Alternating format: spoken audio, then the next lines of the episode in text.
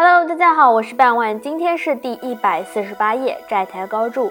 公元前二五六年，秦国大举进攻韩国，很快夺取了韩国的阳城，斩首四万，已经逼近周王所居的王城。周王和各位大臣一片慌乱，不知该如何对抗强大的秦国。就在这时，楚国派遣的使者向周王献计说：“秦国强大。”单独一个国家难以对抗，只有以周天子的名义召集六国联合攻秦，才有可能自救。周王与大臣们觉得也只能这样子了，于是便起草了诏令，分发六国，约定时间集中兵力攻秦。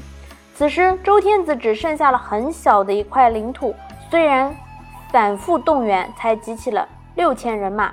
为筹集这批人马的军费，只好向国内的富商。借债，并答应灭秦之后呢，会还息本钱。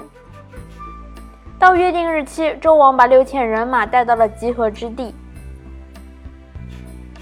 伊阙。等了好些日子，除了楚燕二国之外，其余各国均杳无音讯。只靠这点力量，虽然是有点兵力，但是显然不是强秦的对手。此时军费也所剩无几。抗秦攻秦的计划只好作罢，已集中的人马也各自散去。秦国得知周天子要联合关东六国抗秦伐秦，便命令大军攻打周天子。秦军打到王城，周王降秦，被秦赶到伊阙南边的新城，众寨主一起赶到了新城向周王讨债。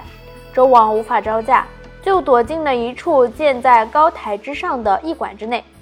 这处高台呢，也就称为是讨债台、避债台，所以我们的成语“债台高筑”就出现了。今天的内容就到这里结束了，感谢大家的收听支持，我们下期再见，拜拜。